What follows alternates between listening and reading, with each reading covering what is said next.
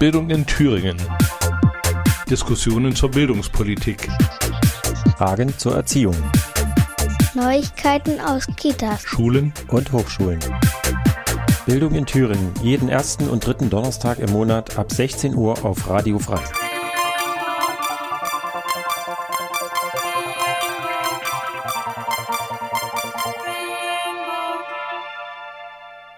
Willkommen bei Bildung in Thüringen. Heute im Studio für Sie Nadine Hübener. Ich begrüße die Zuhörerinnen und Zuhörer aus Erfurt bei Radio Frei, aus Jena beim Radio OKJ, ein herzliches Willkommen auch nach Weimar bei Radio Lotte und nach Saalfeld, Rudolstadt und Bad Blankenburg beim SAB. Seit dem 31. August befinden sich die Thüringer Schulen und Kindertageseinrichtungen im sogenannten Normalbetrieb. Aber ist die Corona-Pandemie, die Corona-Krise damit vorbei? Was heißt es für die Beschäftigten in den Einrichtungen, dort zu arbeiten? Und wie bereiten sich die Hochschulen auf das anstehende und im Oktober beginnende Semester vor? Darüber hat am Dienstag Michael Kummer, Referent für Presse- und Öffentlichkeitsarbeit bei der Gewerkschaft Erziehung und Wissenschaft, mit der Landesvorsitzenden der GEW Thüringen gesprochen. Und dieses Interview hören Sie jetzt. Ich bin jetzt mit Katrin Fitztum, der Landesvorsitzenden der GEW Thüringen, im Gespräch. Das Gespräch haben wir aufgezeichnet, ähm, und zwar in der ersten Schulwoche also Anfang September. Hallo Katrin erstmal. Hallo. Ähm, ein bestimmtes Thema für alle ist ja die Situation und der Umgang mit, der, äh, mit dem Coronavirus und das betrifft natürlich auch ähm, die Bildungseinrichtungen in ganz besonderem Maße, also sowohl im Kita-Bereich als auch in der Schule, Hochschule, Weiterbildungseinrichtungen. Die sind zum Teil ja ganz äh, konsequent geschlossen worden im Frühjahr und dann schrittweise wieder aufgemacht worden. Da ist die erste Frage erstmal in diese Richtung. Wie ist denn da in Thüringen die Situation aktuell? Sind die Schulen wieder auf? Sind die Kitas wieder auf? Was machen die Hochschulen? Also Schule und Kitas sind wieder vollständig geöffnet ähm, im sogenannten Regelbetrieb ähm, ohne jegliche Einschränkung. Das heißt, alle Kinder ähm, sind ähm, in den Einrichtungen ähm, und auch alle Lehrkräfte und Erzieherinnen. Ähm, das, was wir noch vor den Ferien hatten, dass Rücksicht genommen wurde auf Menschen mit Risikomerkmalen, das ist im Moment ausgeschlossen. Das heißt, alle müssen in Schule und Kita sein. Ähm, die Hochschulen haben sich aber, soweit ähm, wir das überblicken können, die Hochschulen sind ja frei in ihrer Entscheidung, alle auf einen späteren ähm, Semesterstart ähm, verständigt und ähm, bereiten ähm, sehr unter sehr hohem Druck auch weiterhin eine Mischung aus Präsenzveranstaltungen und Distanzveranstaltungen vor. Mhm. Jetzt hast du schon äh, das Stichwort geliefert mit den Risikomenschen äh, oder die risikobehaftet sind. Da war ja die Regelung äh, eine, die auf viel auf Freiwilligkeit beruhte. Ähm, wie, also kannst du das nochmal erklären? Wie war die Regelung? Äh, fandet ihr das als äh, Gewerkschaft für die in den äh, Bildungseinrichtungen Beschäftigten gut oder schlecht? Und wie ist die Regelung jetzt eigentlich mit Leuten, die Vorerkrankungen zum Beispiel haben? Ähm, also die Regelung, die es in Thüringen gab zu Menschen mit Risikomerkmalen ähm, bei der Wiederöffnung, ähm, die war aus unserer Sicht vom Grundsatz her gut, weil sie nämlich tatsächlich sehr weitreichend ähm, ermöglicht hat, dass Menschen ähm, nicht ähm, verpflichtet waren, in Präsenzunterricht teilzunehmen. das Ministerium hatte aber gesagt, dass Lehrkräfte und Erzieherinnen das auch gerne freiwillig entscheiden können, ob sie dennoch Unterricht oder Betreuung übernehmen. Das ist auf der einen Seite natürlich ein ähm, hohes äh, Vertrauenszeichen, auf der anderen Seite haben wir das ein Stück weit kritisch beäugt und gesagt, ähm, vielleicht ähm, ist der Druck in den Kolleginnen ähm, zu groß und man merkt, dass sonst zu viel Unterricht ausfällt, ähm, dass man vielleicht ähm, über seine eigene Verantwortung hinaus äh, dann doch Präsenzunterricht macht. Mhm. Die Zahlen zeigen aber, tatsächlich, dass ein hoher Anteil der Beschäftigten mit Risikomerkmalen ähm, den Präsenzunterricht und die Betreuung übernommen haben, weil auch sie wieder Lust hatten, mit ihren Kindern ähm, zu arbeiten. Von daher ist das, glaube ich, ganz gut gelaufen. Ähm, dass wir in das neue Schuljahr, in das neue Kita-Jahr starten, ähm, ohne darauf Rücksicht zu nehmen, bereitet uns Sorgen und bereitet natürlich auch den betroffenen Beschäftigten ähm, Sorgen.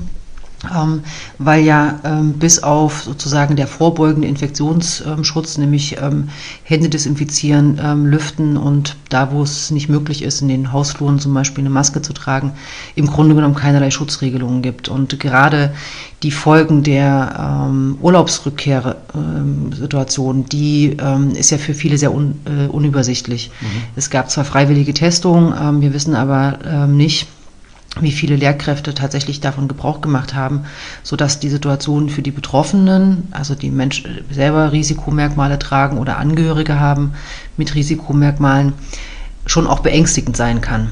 Ähm, aber die Rückmeldungen an uns sind ähm, trotzdem insgesamt relativ gering. Es gibt, gab halt ein paar Nachfragen, ob sie denn tatsächlich ähm, in den Unterricht müssen. Wir haben dann immer gesagt, sie sollen mit Schulleitung und Personalrat einfach nochmal gucken, ob das notwendig ist, schon jede Unterrichtsstunde präsent zu sein oder ob es noch andere Aufgaben gibt, die sie übernehmen können.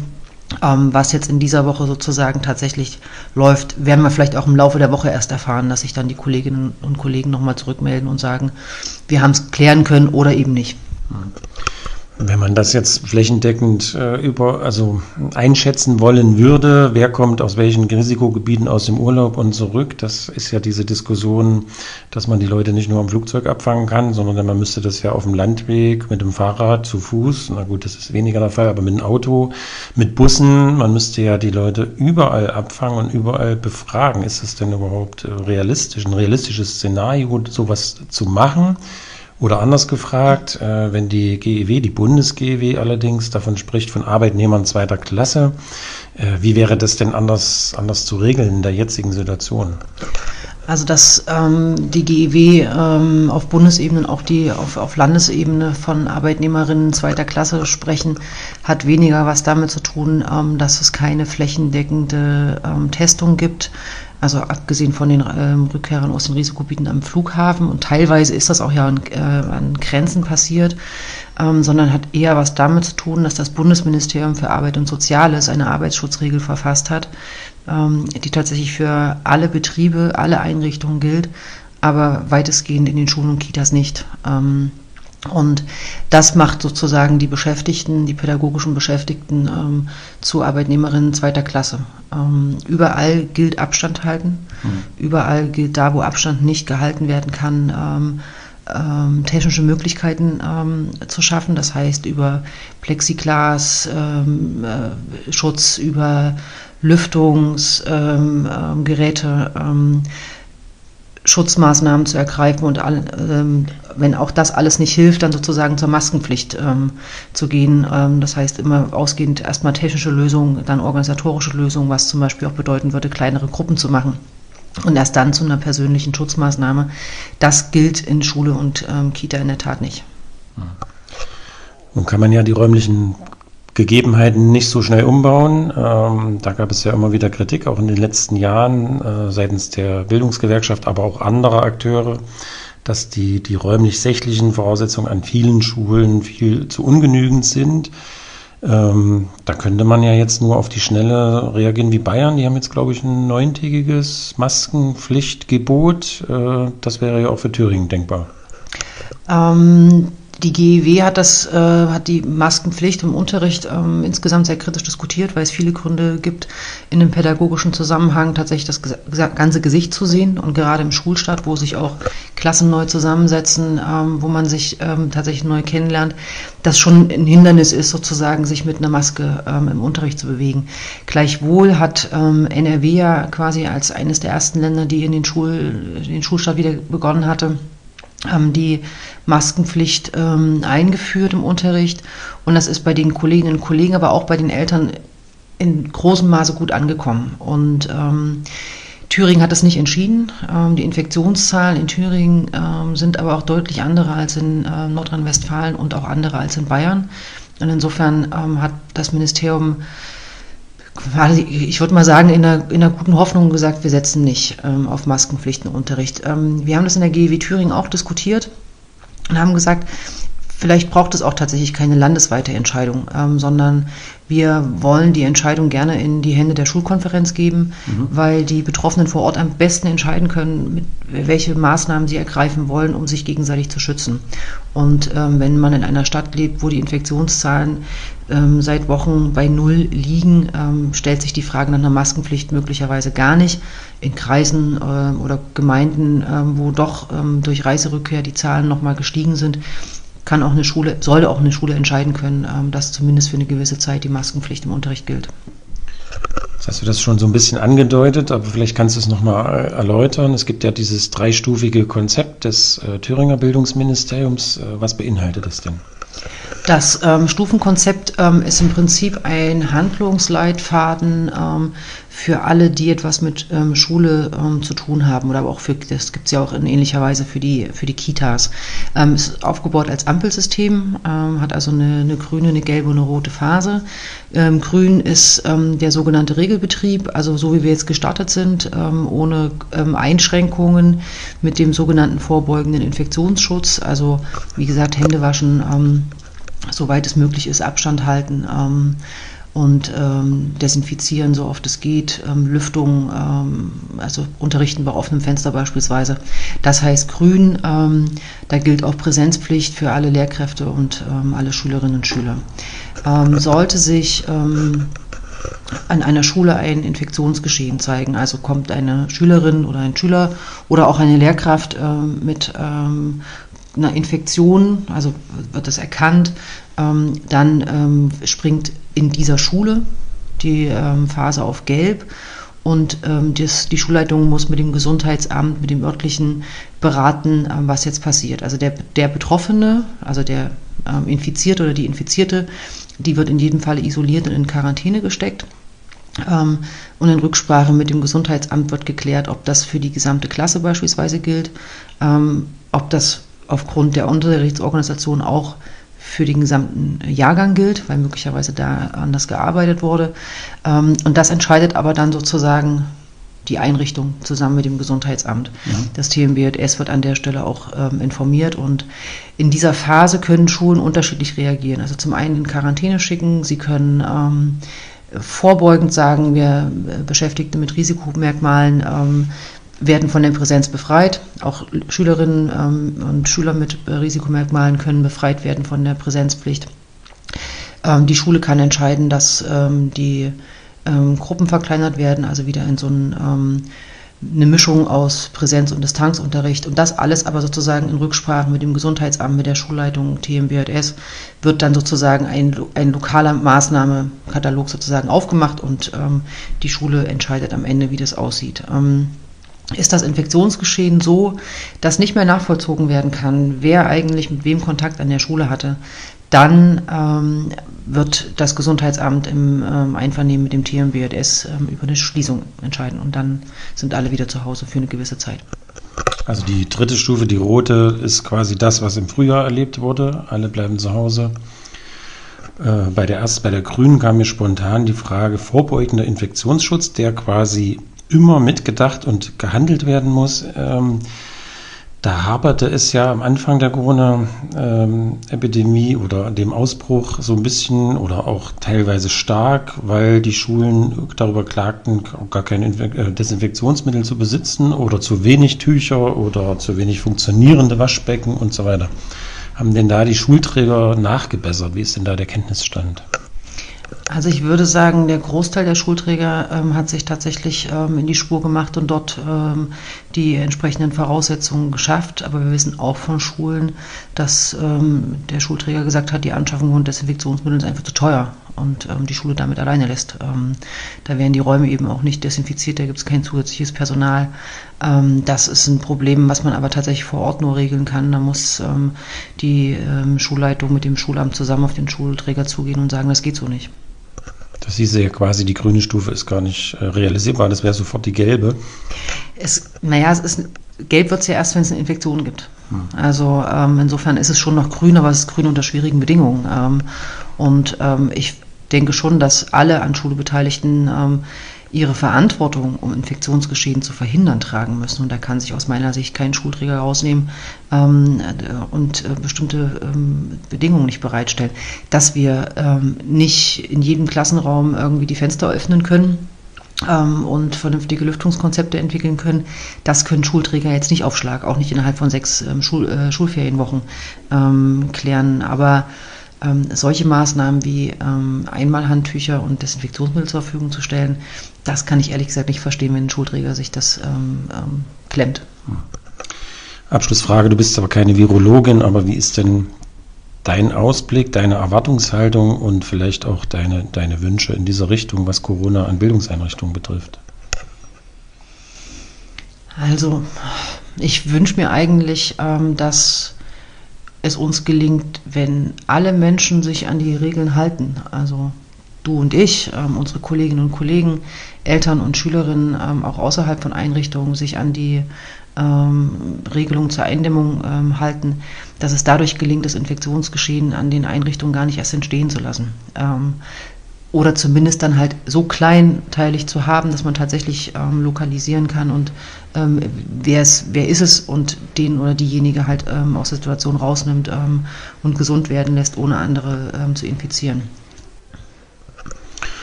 Im Gespräch mit Katrin Fitzum, Landesvorsitzende der GEW Thüringen. Nach der Musik geht es dann ganz konkret um das neue Schuljahr abseits von Corona. Wie sind denn äh, die, wie ist das Personal aufgestellt? Gibt es den Lehrermangel noch und damit auch den Unterrichtsausfall oder ist der über Nacht verschwunden? Gleich geht's weiter.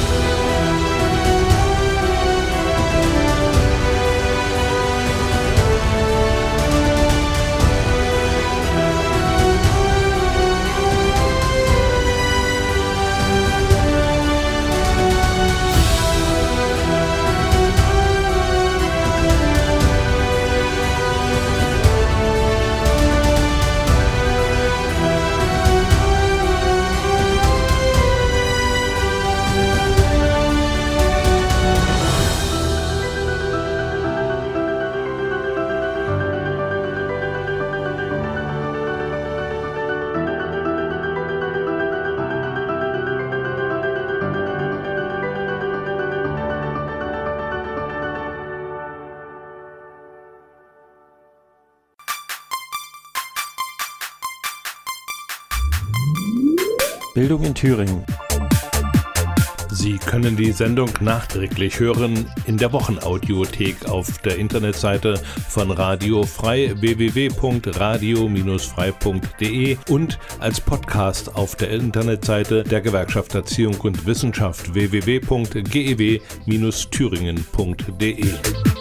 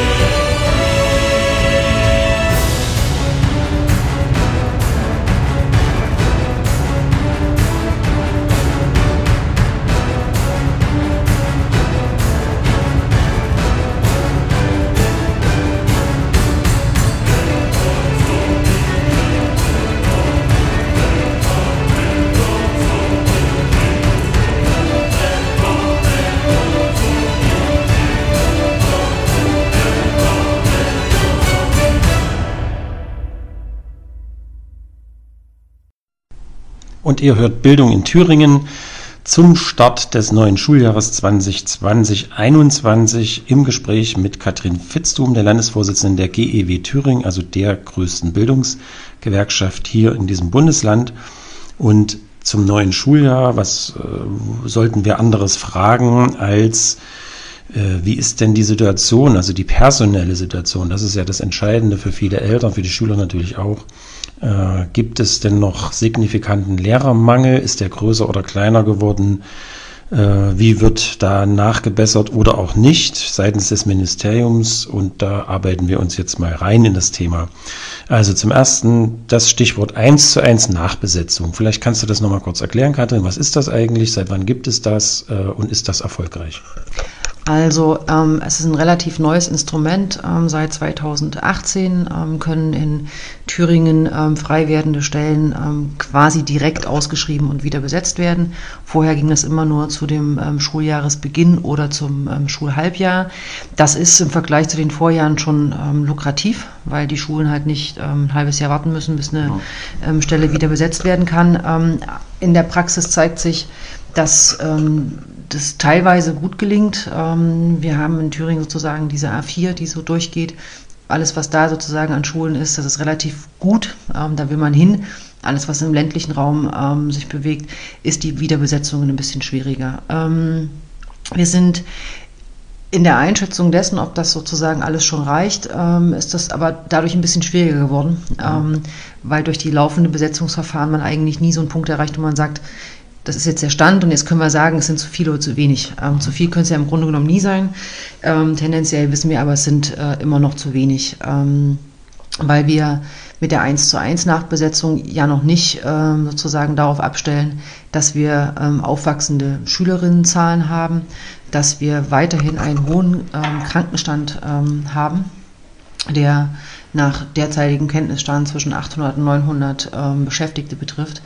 Ähm, wir stellen viele junge Menschen in den Schuldienst ein, ähm, die Familie gründen und deswegen ähm, ins Beschäftigungsverbot bzw. in Elternzeit wechseln. Also insofern ähm, heißen die Neueinstellungen auch immer wieder sozusagen, dann ist die Stelle zwar besetzt, aber der Mensch ist am Ende doch nicht da. Mhm. Das heißt, wir brauchen tatsächlich ähm, deutlich mehr ähm, Personal. Was uns in der ganzen Debatte ein bisschen Sorgen bereitet ist, dass der Anteil der Seiteneinsteiger innen ähm, deutlich gestiegen ist. Ähm, der war im letzten Schuljahr noch bei 6,9 Prozent, liegt jetzt bei 15,8 Prozent.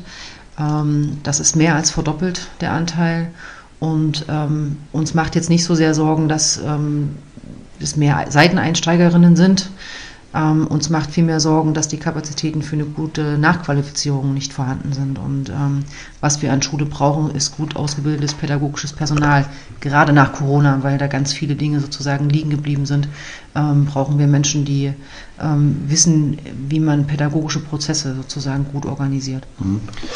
Jetzt hast du eine Reihe von Themen angesprochen. Da frage ich jetzt mal gezielter nach Seiteneinsteiger Nachqualifizierung, also für die Zuhörer und Zuhörerinnen ähm, als kurzer Service. Das sind quasi Menschen, die kein Lehramtsstudium gemacht haben, irgendein Fach studiert haben, sich fachlich irgendwie qualifiziert haben äh, und dann ent sich entschließen, äh, Lehrer zu werden. Wie läuft denn diese Nachqualifizierung so ganz grob?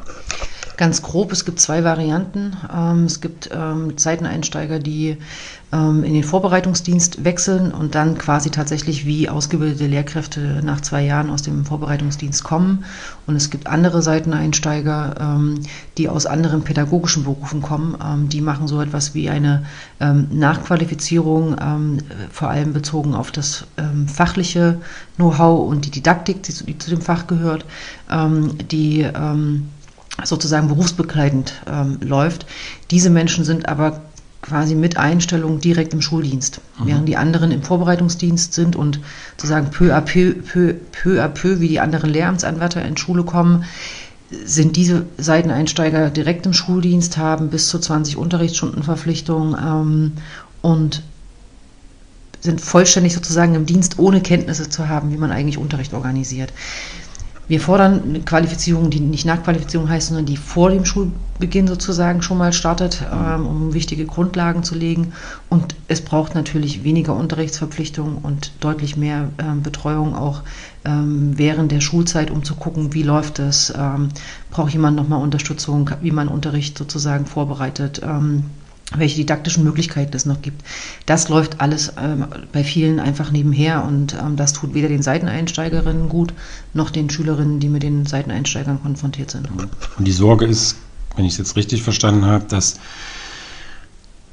die personellen Ressourcen und auch, sag mal, räumlichen vielleicht auch, die zur Verfügung gestellt werden müssen für die Nachqualifizierung, äh, dass die nicht ausreichen, wenn diese Seiteneinsteigerzahlen so hochschnipsen. Ja?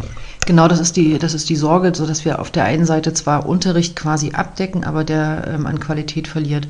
Und ähm, wir sagen ganz deutlich, Seiteneinsteigerinnen haben ein Recht auf eine gute ähm, Qualifizierung und eine gute Betreuung, während ähm, sie diese Nachqualifizierung machen. Da könnte man ja jetzt fragen, na ja, gut, ich brauche ja weniger Seiteneinsteiger, wenn ich genügend Nachwuchs selber ausbilde, sprich also Lehrer ausbilde. Wie ist denn da die Situation? Ähm, da muss ich sagen, war ich ehrlich überrascht, ähm, dass die avisierte Zahl ähm, der auszubildenden Lehramtsanwärterinnen tatsächlich in, in, diesem Jahr nicht erreicht ähm, wurde. Mir ist auch nicht ganz klar, warum ähm, das der Fall ist. Ähm, die Zahl der Lehramtsstudierenden ähm, ist ja in den letzten Jahren nicht signifikant gesunken, ist ein bisschen gesunken, aber jetzt nicht so, dass es ähm, gar nicht funktioniert. Ähm, offenbar sind andere ähm, Länder in der Frage von Einstellung von Lehramtsanwärterinnen nach wie vor ein bisschen schneller als die Thüringer. Und ähm, was wir hinterfragen müssen, ist, ähm, die, sind die Regelungen zu den sogenannten Ausbildungsplatzhöchstzahlen. Da legt sozusagen das Ministerium fest, in welchen Fächern wie viele Menschen ähm, eingestellt werden können. Und auch wenn wir eine etwas bessere Steuerung mittlerweile haben bei der Fächerkombination, ähm, passt das eben doch ganz oft nicht zusammen. Und ähm, da haben wir noch ein paar Hausaufgaben zu erledigen, damit das besser wird. Also wenn Aktuell ist es ja so, dass ungefähr 900 ähm, Lehrer und Lehrerinnen in den Ruhestand gehen im Jahr. Sprich, man müsste, wenn man sag mal, eine Fluktuation noch mit einberechnet, 1000 oder vielleicht 1100 ausbilden, Minimum. Wie ist denn der aktuelle Stand? Vielleicht hast du die Zahl noch im Kopf. Ähm, 500 die ähm, angefangen haben. Und ich glaube, wir haben derzeit insgesamt in den beiden Ausbildungsjahren 820 ähm, Lehramtsanwärterinnen ähm, in Thüringen. Das beweist ja schon, wir sind da deutlich ähm, drunter. Ähm, und nicht alle, die den Vorbereitungsdienst auch absolvieren, werden am Ende in den Schuldienst eintreten, zumindest nicht in Thüringen. und insofern ist die Zahl deutlich zu gering. Hm. Das leitet eigentlich quasi nahtlos zum nächsten Thema über. Ähm, man könnte ja auch, wenn man nicht so sehr den eigenen Nachwuchs gewinnen kann, also nicht in ausreichender Zahl, wenn man gleichzeitig die Seiteneinsteigerzahl nicht weiter erhöhen lassen möchte, kann man ja auch darauf setzen, attraktiv zu sein für, für Lehrer Lehrkräfte aus anderen Bundesländern. Äh, und da gibt es die große Diskussion um die gleiche Bezahlung der Grundschullehrer. Äh, die in, in, Thüringen nicht gleich bezahlt werden. Alle anderen Lehrer, alle anderen Schularten werden gleich bezahlt, also in der sogenannten A13-Besoldungsgruppe oder E13 für die ähm, Entgeltgruppe für die Angestellten. Die Grundschullehrer bekommen aber deutlich weniger Geld. Vielleicht kannst du erstmal erklären, wie das historisch vielleicht gewachsen ist äh, und B, was daran eigentlich die Kritik von uns, also von der GEW ist. Also Grundschullehrkräfte ähm, verdienen weniger, weil tatsächlich sich in, vor vielen Jahren die Ausbildung nochmal deutlich unterschieden hat. Ähm, also deutlich kürzer war, ähm, deutlich praxisorientierter, weniger ähm, fachlich ausgerichtet. Das hat sich in den letzten Jahren deutlich verändert. Die Ausbildungsdauer ist gleich geworden. Die sogenannten Punkte, die man während des Studiums erbringen muss, sind gleich. Die Referendariatszeiten haben sich angeglichen, auch wenn Thüringen da einen äh, Ausrutscher nach unten macht. Bei uns müssen ja Grundschullehrerinnen nur noch zwölf Monate Vorbereitungsdienst machen. Aber insgesamt hat sich sozusagen die die Ausbildung von ähm, Grundschullehrerinnen deutlich gewandelt. Auch der Blick auf die Tätigkeit von Grundschullehrerinnen hat sich gewandelt. Ähm, das sind, ähm, es ist nicht mehr die Frage kurze Beine, ähm, kleines Geld, sondern ähm, wir haben, also Gesellschaft hat verstanden, dass Grundschullehrerinnen und Lehrer ähm, die Grundlage für die weiterführenden ähm, Schulen bilden. Wer nicht gut lesen und nicht gut schreiben kann, der wird es in anderen Schul, ähm, Schulen schwer haben. Und insofern hat sich der Blick auf die Wertigkeit der Tätigkeit auch nochmal geändert. Und die GIW selbst hat nochmal eine Studie auf, äh, in Auftrag gegeben, um nochmal zu gucken, so ähm, der Grundschullehrerberuf ist ja ein typisch weiblicher Beruf. Also 70 Prozent aller Lehrkräfte im Grundschulbereich sind weiblich. Und wir haben gefragt, ob sich darin, äh, dahinter nicht eigentlich auch sowas wie eine mittelbare Diskriminierung ähm, verbirgt, weil das ist ja bekannt sozusagen äh, in Berufen, wo der Anteil der Frauen deutlich höher liegt, ist auch das ähm, Einkommen geringer. Und ähm, die Frankfurter Universität äh, Viadrina hat genau das nachgewiesen und gesagt, ähm, wir können eine Gleichwertigkeit der Tätigkeit erkennen und ähm, aber keine gleiche Bezahlung. Und insofern können wir davon aus, dass dort Frauen mittelbar diskriminiert werden. Und ähm, vor diesem Hintergrund fordert die GIW seit vielen Jahren die ähm, gleiche Bezahlung. Es gibt Bundesländer, die haben das geschafft ähm, in unterschiedlichen Schritten, äh, manche sofort sozusagen für alle, andere haben Stufenpläne entwickelt. Mecklenburg-Vorpommern ähm, hat auch die Grundschullehrerin in die A13, E13 gehoben. In Thüringen steht es noch aus. Ähm, es gibt die Ankündigung des Bildungsministeriums, es gibt einen Koalitionsvertrag, der das ähm, festgelegt hat. Es gibt mittlerweile einen Antrag der CDU-Fraktion im Thüringer Landtag, was uns überrascht hat, ähm, weil die bislang da bei der Thematik immer ein bisschen kritisch waren. Aber auch die fordern mittlerweile die gleiche Bezahlung für ähm, ähm die Grundschullehrkräfte. Wir müssen gucken, was der Landtag macht mit dem Kabinettsbeschluss, der das nämlich nicht vorsieht. Genau, das ist die nächste Frage. Also ich sag mal, wenn, wenn jetzt so viele dafür sind, äh, auch der, der relevanten äh, Verantwortungsträger, dann ist doch eigentlich äh, das vorgezeichnet, dass das demnächst die A13 für die Grundschullehrer gibt. Woran hängt es denn? Ähm, ja, woran hängt es? Ähm, offenbar ist das Finanzministerium ähm, nicht bereit, ähm, die Grundschullehrkräfte gleich zu bezahlen. Ähm, entweder sieht es die, nicht die Notwendigkeit, ähm, weil vielleicht aus Sicht des Finanzministeriums die Personaldecke ja vielleicht schon auch irgendwie reichen würde. Man müsste halt ein bisschen effizienter arbeiten. Ähm, ein Argument ist natürlich, dass ähm, das Geld fehlt ähm, und mit Corona ähm, auch zukünftig ähm, Geld fehlen wird, weil da ganz viele Investitionen auch in anderen Bereichen notwendig sind und deswegen Deckel drauf liegt. Inhaltlich gibt es aus meiner Sicht ähm, keinen Grund, die A13 zu verweigern und ich setze auf den parlamentarischen Prozess, der jetzt folgt, weil nicht das Kabinett beschließt den Haushalt, sondern das ist Aufgabe des ähm, Parlaments. Hm. Jetzt hast du gesagt, das Finanzministerium, eine der Begründungen, warum sie das ablehnen, ist, äh, das Geld fehlt. Jetzt hat der Bildungsminister auf einer, wie ich finde, denkwürdigen Pressekonferenz äh, letzte Woche äh, gesagt, eigentlich fehlt es gar nicht das Geld, weil der Personalausgabetopf ja gar nicht größer werden soll, sondern die veranschlagten 22 Millionen Euro werden durch Umschichtung oder sonst was ähm, hervorgezaubert quasi. Die müssen ja irgendwo eingespart werden. Das hat er nicht erzählt, wo es gespart werden soll. Aber eigentlich kostet es ja nicht mehr Geld, so die Argumentation von Helmut Holter. Ähm, er hat es nicht ganz klar gesagt, aber im Grunde genommen, ähm, dass ähm, die Personalkosten, die das ähm, TMBJS verwaltet, ähm, werden nicht zu 100 Prozent ausgeschöpft. Ähm, wir haben ähm, weiterhin Stellen, die nicht besetzt sind. Wir haben Langzeiterkrankte, die bei, zumindest wenn sie tarifbeschäftigt sind, nach sechs Wochen sozusagen aus der, ähm, aus der Finanzierung des ähm, Landes herausfallen, weil sie dann von der Krankenversicherung ähm, bezahlt werden. Ähm, insgesamt sind wir immer davon ausgegangen, so dass so zwischen jährlich so zwischen 20 bis 30 Millionen ähm, Euro Personalkosten wieder in den Landeshaushalt zurückgeflossen sind. Und wenn der Minister sagt, die A13 kostet 22 Millionen Euro, dann stecken die genau in diesen, in diesen Mitteln drin. Und ähm, wie genau ähm, der Bildungsminister jetzt ähm, vorhatte, das Geld dafür zu verwenden, das mag sein Geheimnis und seine haushalterische Kenntnis sein. Aber klar ist natürlich an dem Punkt, ähm, das Geld wäre da. Genauso hat er argumentiert, dass eigentlich auch das Geld für die sogenannte Vertretungsreserve oder Personalvertretungsreserve innerhalb der Lehrerschaft da ist. Äh, er hat ja laut Medienmeldung 900 Vollzeitstellen angemeldet, also zusätzlich zu den 1 zu 1 Nachbesetzungen. Teilweise sind das auch Umschichtungen von befristeten Stellen zu unbefristeten, teilweise aber Neuschaffungen.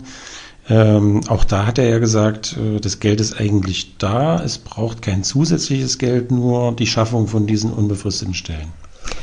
Also die Angst jedes Finanzministeriums ähm, scheint zu sein, äh, dass in einem ähm, Personalkörper Stellen geschaffen werden, unbefristete Stellen, in der ähm, Annahme, dass man die nie wieder loskriegt. Und ähm, ganz ehrlich kann ich das Argument nicht verstehen. Sollte sich die Lage tatsächlich ähm, dramatisch verändern, also Schülerzahlen wieder deutlich zurückgehen, ähm, dann werden wir natürlich selbstverständlich wieder über Personalabbau und Stellenabbau ähm, reden müssen. Und ähm, insofern ist das keine Entscheidung für die nächsten 100 Jahre. Aber uns ist klar, wir brauchen die unbefristeten Stellen ähm, jetzt weil die Vertretungsreserve als ähm, Maßnahme ja für den Beschäftigten na, nur so mäßig attraktiv ist, ähm, wenn man in die Vertretung geht, wo man vielleicht mehrfach im Schuljahr auch die Schule wechseln muss ähm, und ähm, vielleicht zwei, drei Jahre in der Vertretungsreserve arbeiten will. Aber umso wichtiger ist es, dass ich weiß, mein Beschäftigungsverhältnis ist unbefristet. Und ähm, ich kann danach auch unbefristet in den Schuldienst sozusagen eingestellt werden. Das sind Voraussetzungen, um überhaupt die Vertretungsreserve attraktiv zu machen, weil die Finanzministerin hat ja recht, wenn sie sagt, es gibt ja schon eine Reserve, die haben wir ja schon eingeplant, aber die ist im Grunde genommen nicht, nicht besetzt. Und äh, wenn sie denn besetzt ist, ähm, arbeiten die nicht mehr in der Vertretung, sondern gehen sozusagen im regulären ähm, Unterrichtsalltag auf. Der letzte Punkt dazu, also was hat das Kabinett beschlossen, was ja noch durch den Landtag muss, sind die, ist der Stellenaufwuchs oder der, der Beschäftigungsumfangsaufwuchs bei Horterzieher und Horterzieherinnen. Ähm, auch da die Frage, wie war der Stand bisher, was ist jetzt geplant und ist die GEW denn zufrieden damit? Also der Stand bislang ist, dass aufgrund von ähm, auch da schon deutlichen Verbesserungen ähm, mittlerweile ähm, die Einstellung als Horterzieherin auf der Basis von 65 Prozent äh, läuft. Das war jahrelang hier nur 50 Prozent Beschäftigungsumfang. Ähm, wir sagen aber, ähm, dass Horterzieherinnen mindestens 80 Prozent Verträge haben müssen. Besser wäre Vollbeschäftigung, um einen guten und echten Ganztag ähm, zu entwickeln. das Kabinett hat sich jetzt auf die Minimalvariante verständigt, nämlich die Beschäftigungsumfänge auf 80 Prozent zu heben. Für uns ist das ein erster wichtiger Schritt. Das ist ein ähm, wichtiges Signal. Aber auch hier setzen wir auf den parlamentarischen Prozess, mhm. dass wir sozusagen den Weg äh, Richtung 100 Prozent weitergehen können. Jetzt sitzt die GEW ja nicht nur da und hofft darauf, sondern die tut ja was dafür, um diesen parlamentarischen Prozess zu begleiten. Ähm, da frage ich jetzt mal, was davon darfst du denn verraten und was möchtest du verraten? Also wie versucht die GEW Einfluss zu nehmen auf diese Entscheidung im, im Landtag? Also zunächst mal ähm, haben wir uns vorgenommen, ähm, die Abgeordneten nochmal wach zu rütteln und zu sagen, es liegt in ihrer Hand, ähm, Dinge, die sie auch selber in ihren Parteiprogrammen stehen haben, die im Koalitionsvertrag stehen, ähm, in Umsetzung zu bringen, also appellieren sozusagen an ihr ähm, politisches ähm, Gewissen. Ähm, wir werden Öffentlichkeitsarbeit machen und nochmal unsere Position auch erklären, ähm, warum aus unserer Sicht die Entscheidungen jetzt notwendig sind und nicht in die Zukunft vertagt ähm, werden. Und je nachdem, wie die Debatten im, im Landtag laufen, haben wir auch noch das eine oder andere in der Tasche, was wir dann auf den Tisch legen.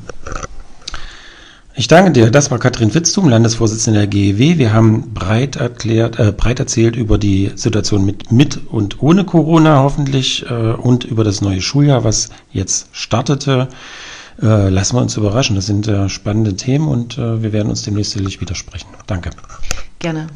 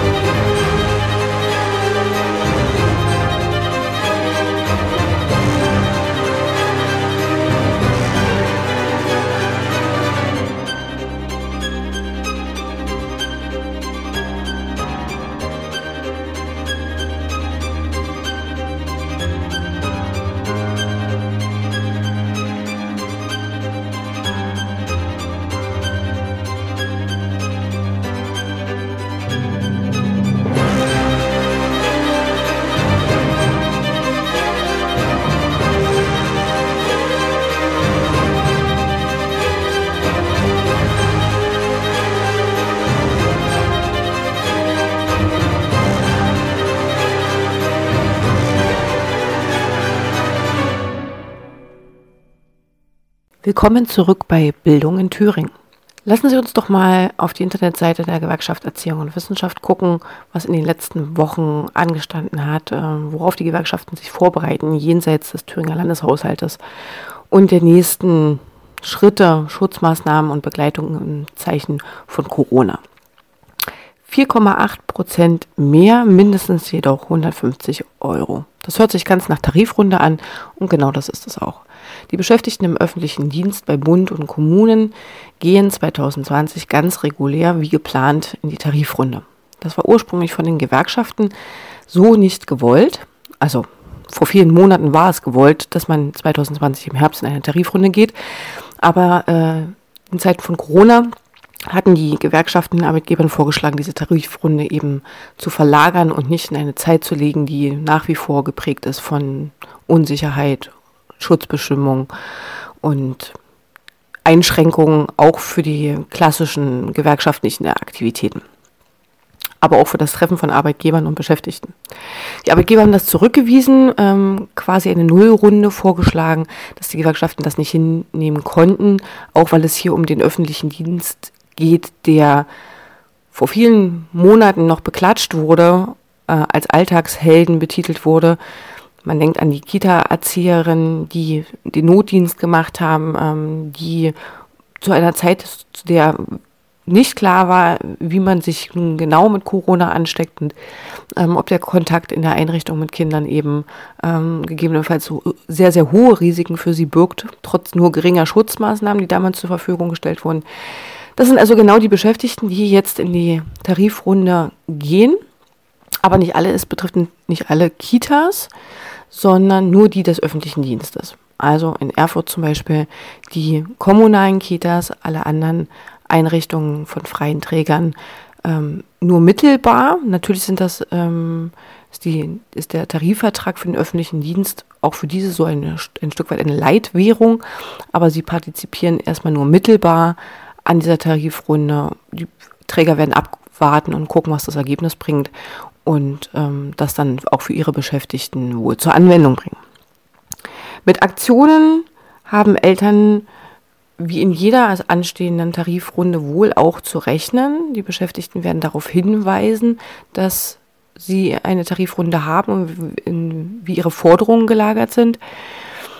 Aber den Gewerkschaften im DGB, die an dieser Tarifrunde teilnehmen, ist natürlich klar, dass eine Tarifrunde unter Corona-Bedingungen eine Tarifrunde nach einem Lockdown anderen Kriterien genügen muss.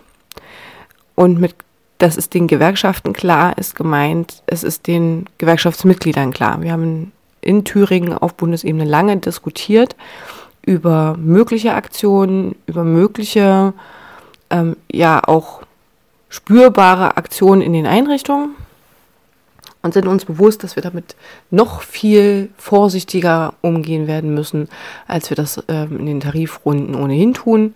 Mit Blick auf die Eltern, mit Blick auf die Beschäftigten, die wochenlang ebenfalls gegebenenfalls eben auch nicht in den Einrichtungen waren, wenn sie nicht für den Notdienst eingeteilt wurden.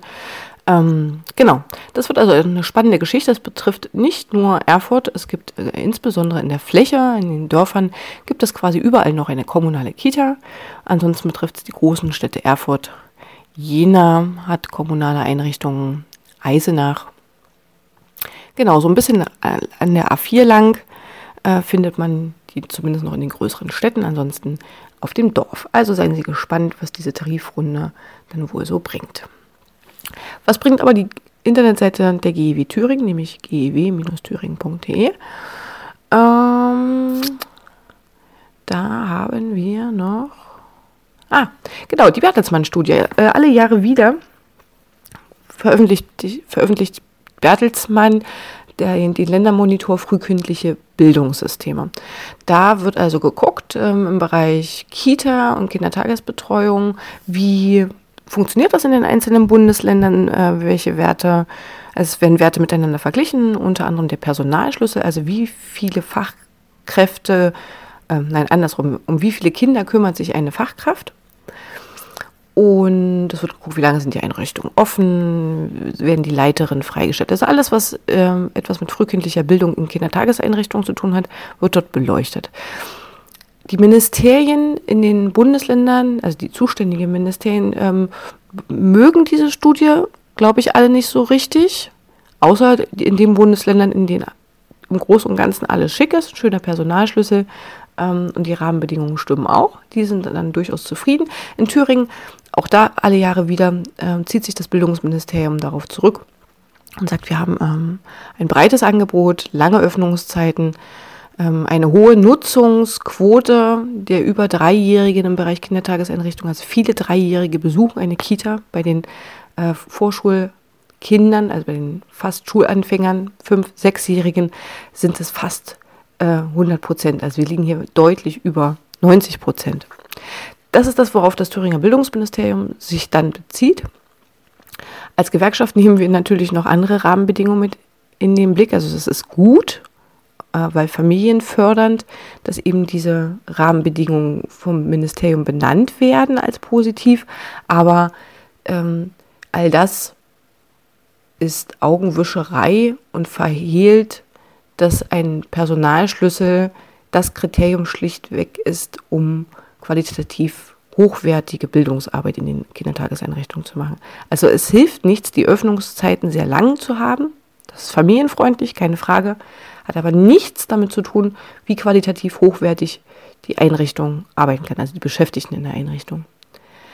Ein Kriterium, was vom Bildungsministerium auch gerne wieder immer rausgegriffen wird, ist der, die Qualifikation der Beschäftigten in unseren Kitas. Ja, wir haben 100% Fachkräftegebot in Thüringen. Das heißt, jemand, der keine pädagogische Ausbildung gemacht hat, kann dort nicht arbeiten. Dieses ho sehr hohe Qualifikationsniveau ähm, erleichtert und bedingt natürlich maßgeblich qualitative Arbeit, aber auch eine hoch ausgebildete, vielleicht sogar Kindheitspädagogik studierte Fachkraft in der Kita kann trotzdem nur relativ wenig auf die Bedürfnisse eines Kindes eingehen, wenn sie für zu viele Kinder zuständig ist und diese im Blick haben muss, ähm, dann geht es immer, je mehr Kinder, umso mehr geht es in Richtung Betreuung und weniger in Richtung Bildung.